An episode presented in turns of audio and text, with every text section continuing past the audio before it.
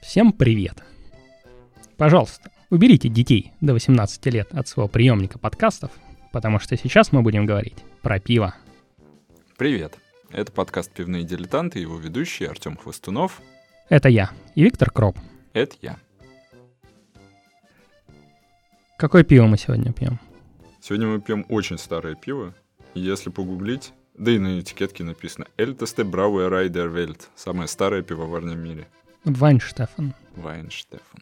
Она находится, на самом деле, в городке Фрайзинг, который прямо рядом с Мюнхенским аэропортом.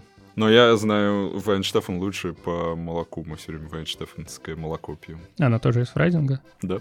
Ага, интересно. А, точняк. Э, Есть еще университет Вайнштефан. Он тоже во Фрайзинге. Они, по-моему, в частности, занимаются молекулярной биологией. М. Ну, Ну, Просто. просто.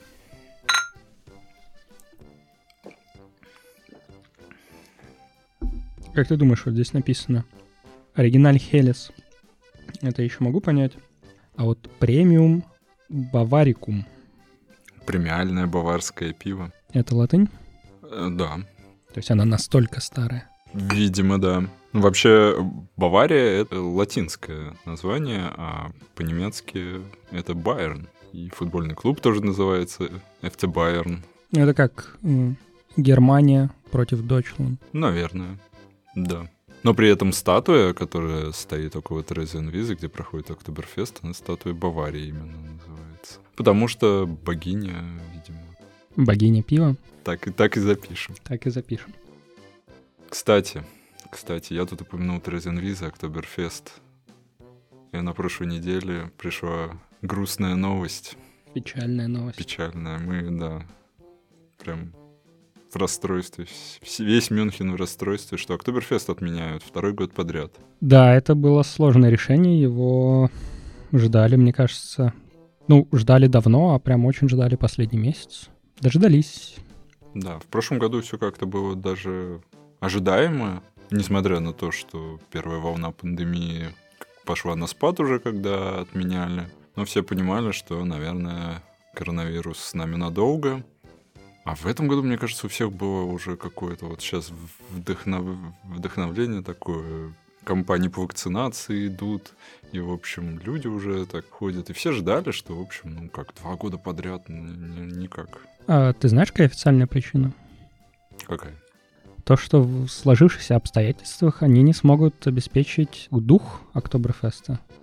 Единство, обнимашки на лавочках, вот это все. Понимаю, понимаю. Хотя вот в Великобритании, в которой вакцинация идет очень успешно, уже проводят вечеринки прям без масок, где толпы людей обнимаются. Думаю, что могло бы такое и в Германии, в Мюнхене к концу года быть. Ну, что ж, Слушай, ну в этой вашей Англии они и пиво элем называют. да. Э, ну, нету плохих новостей без хороших. Все еще есть возможность поехать на Октоберфест. Куда? В Дубай. В Дубай? Октоберфест? Ну, как это? а Где еще можно провести э, самую большую пьянку в мире? Ну, очевидно, в э, мусульманской стране со строгими традициями. А, я думал, ты сейчас скажешь, там в каком-нибудь самом большом отеле мира, в самом высоком отеле мира. Что у них там еще есть? Самое большое, в общем, все самое большое, самое самое-самое, оно обязательно в Эмиратах, Кроме Октоберфеста. кроме Октоберфеста, Ну. да. Я читал слухи про это, на что, в общем, сразу же обербергермайстер Мюнхена сказал, нет, мы ничего не знаем про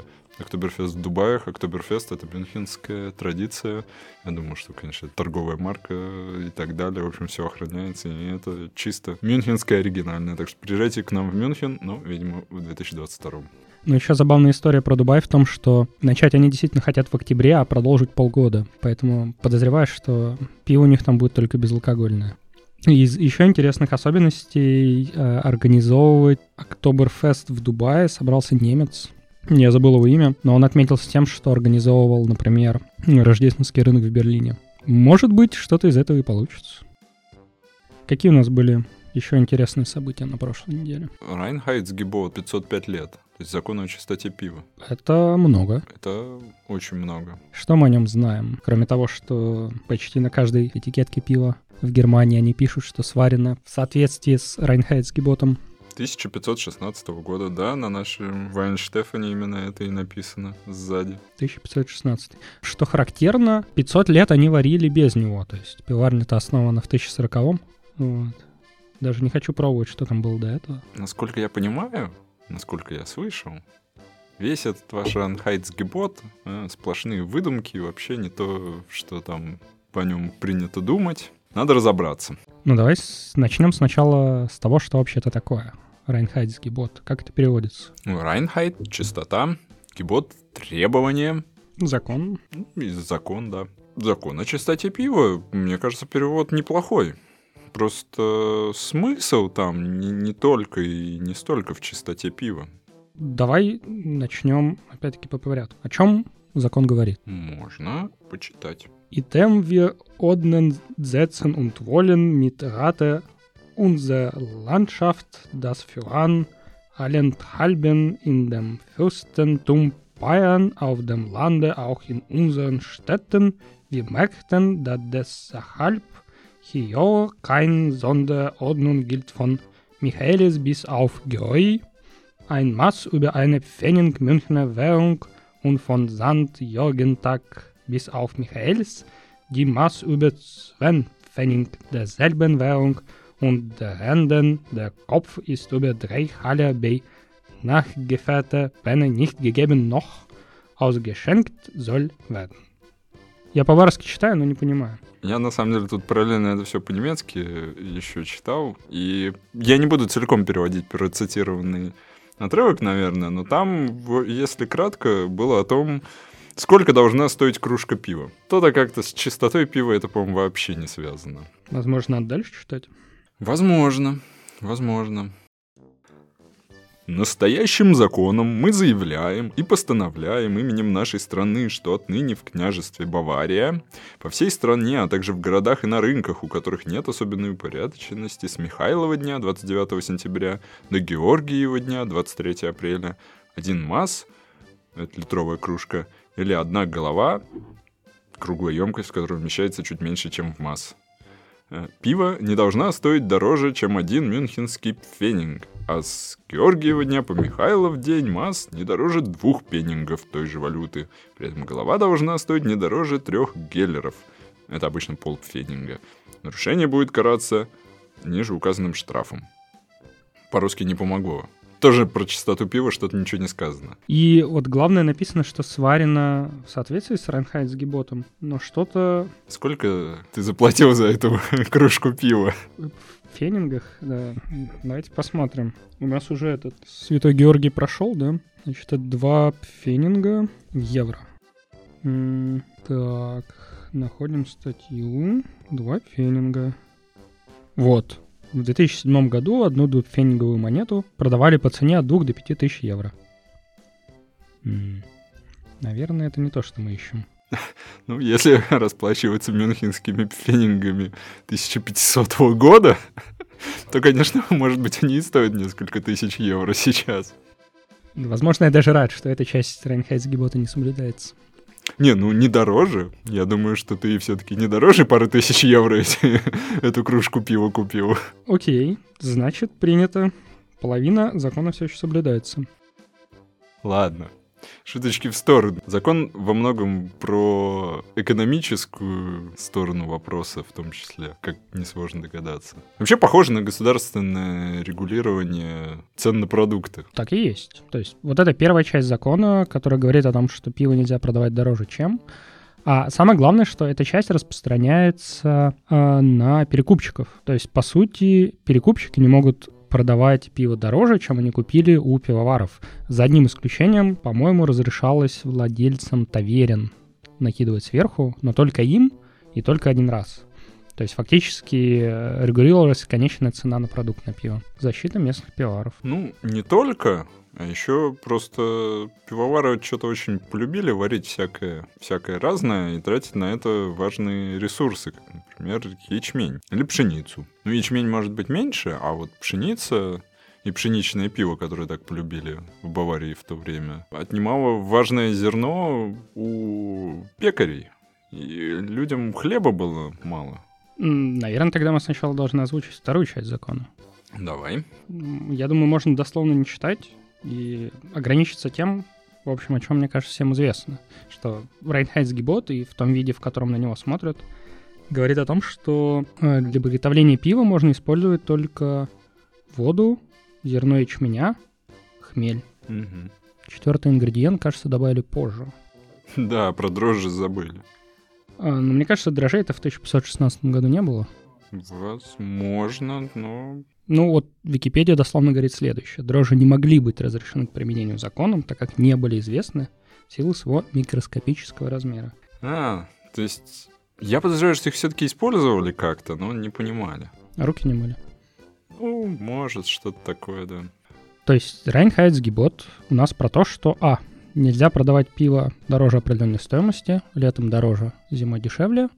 И нельзя варить пиво из чего-либо, кроме ячменя, хмеля, воды и дрожжей. Какая здесь экономическая составляющая? Это экзамен по экономике. Да. Отвечает Виктор Кроп.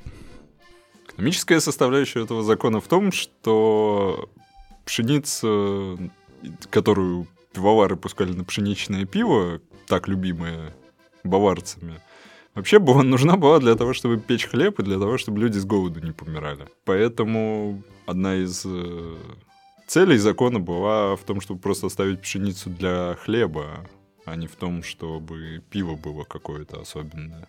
Да, тут э, на самом деле достаточно интересная история.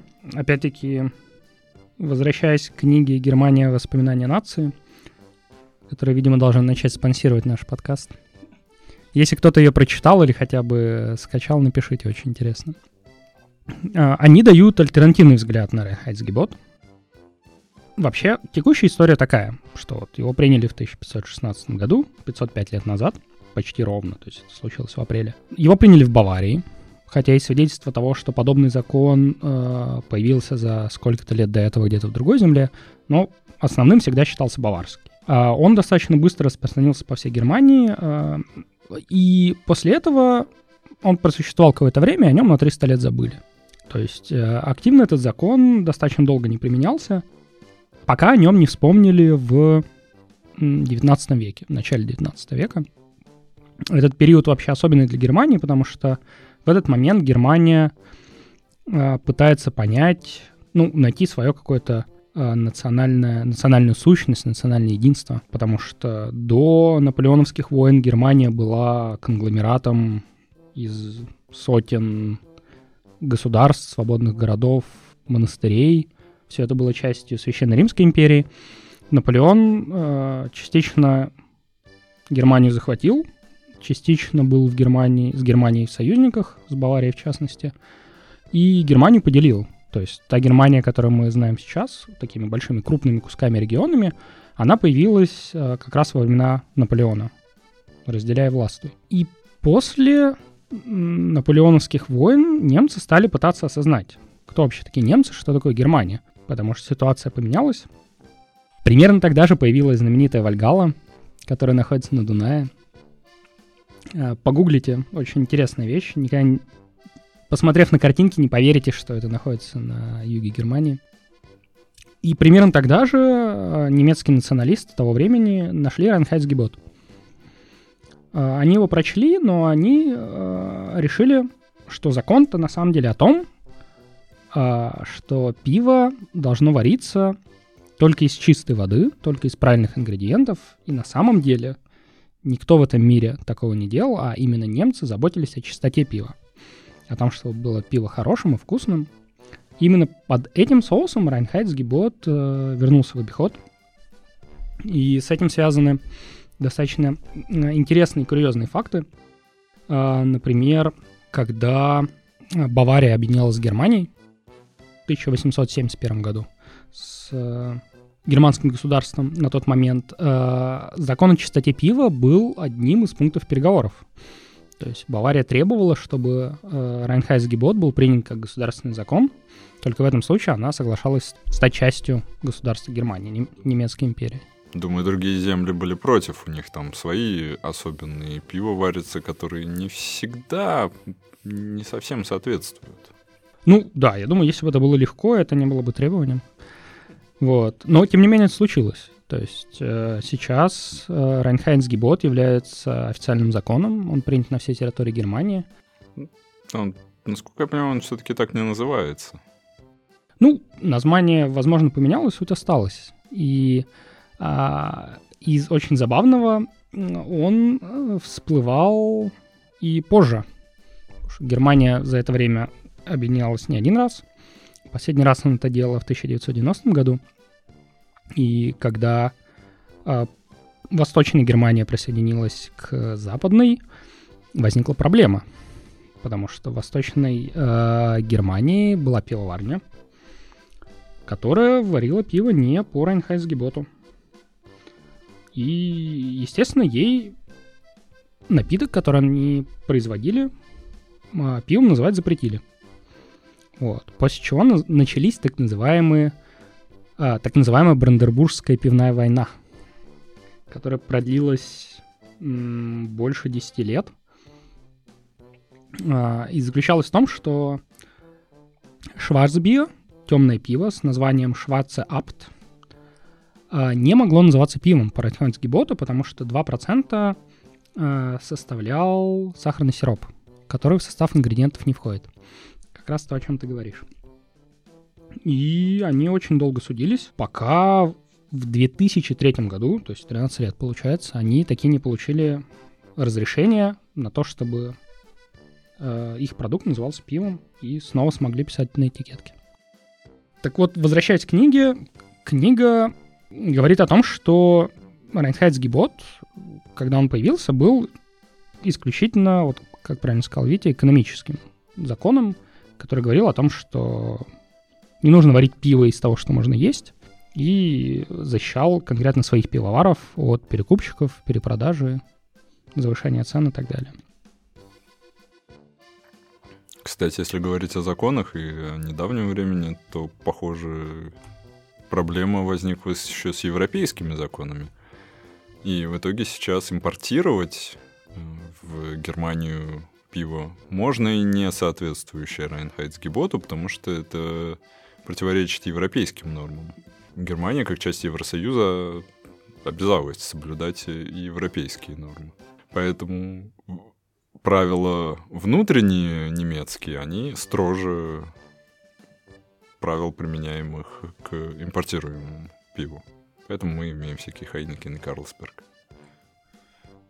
Э, да, тут можно спорить, хорошо это или плохо. С другой стороны, в той же Баварии не то чтобы очень легко было найти импортируемое пиво. Тут-то пиво из других земель не найдешь. В последнее время это меняется, мне интересно, как всякие крафтовые пивовары с этим живут. Ну, видимо, раз разрешили м, пивоварни из Восточной Германии варить пиво не по Ренхайсгеботу, то можно и другим. Просто не пишешь на этикетке, что оно сварено по Ренхайсгеботу и все. Ладно, на самом деле, кстати, с крафтом все сильно проще. Крафтовое пиво часто варится все из тех же ингредиентов. Просто, может быть, как-то их по-другому подольше, в другой момент кладут. Ну и вообще, сколько есть сортов разного хмеля, там, ячменя и так далее, чтобы из этого сварить что-то особенное. Ну, с другой стороны, крафтовое пиво, они же любят туда то банан засунуть, то апельсин. Так что IPA, наверное, можно сварить по Рейнхайцгеботу. Вот. Какой-нибудь кофейный портер. Надо будет как-нибудь выбрать какое-нибудь классное крафтовое пиво необычное и посмотреть. Мне кажется, это отличная идея.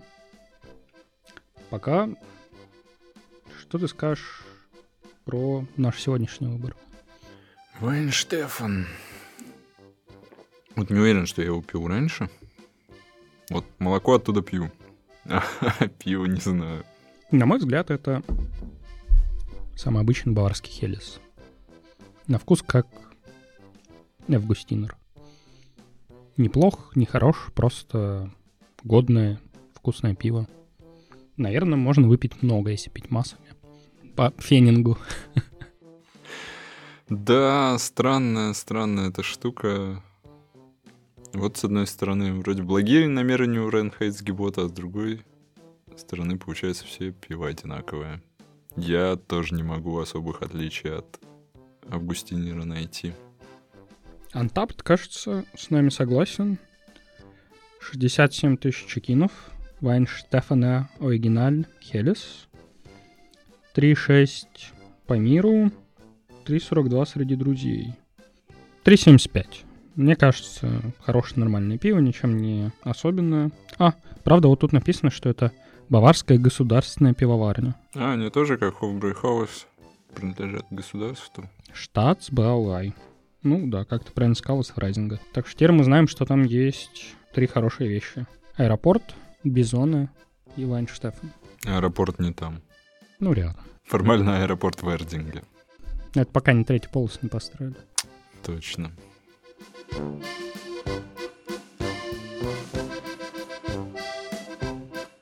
На этом на сегодня все. Подписывайтесь на наш подкаст в Apple Podcasts, на Яндекс Музыке, в Google Podcast, Spotify, в общем, везде, где вы слушаете подкасты.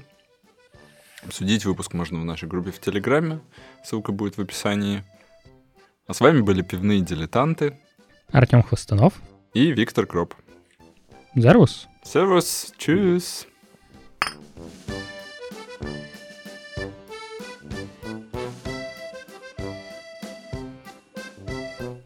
В Райнхайнсгеботе было еще интересное в самом начале упоминание даты Георгиева дня и что после этого пиво может становиться дороже. Я вот один недавно вкусный майбок попробовал, майское пиво. Предлагаю его в следующий раз выпить. Ну, в следующий раз будет все еще в мае. Давай, мне кажется, отличная идея. Я вообще боки люблю. Я его недавно случайно купил, я захожу в один и тот же гитринки марк достаточно большой и часто. И беру там все, что еще не пробовал. Вот недавно попробовал. В общем, в следующий раз пьем Майбок Альтенмюнстер из Альгой. Тоже баварский регион. Чуть-чуть подальше от Мюнхена двинемся. Ну, частично баварский, частично баден-вюртембергский. Договорились. Отличный план.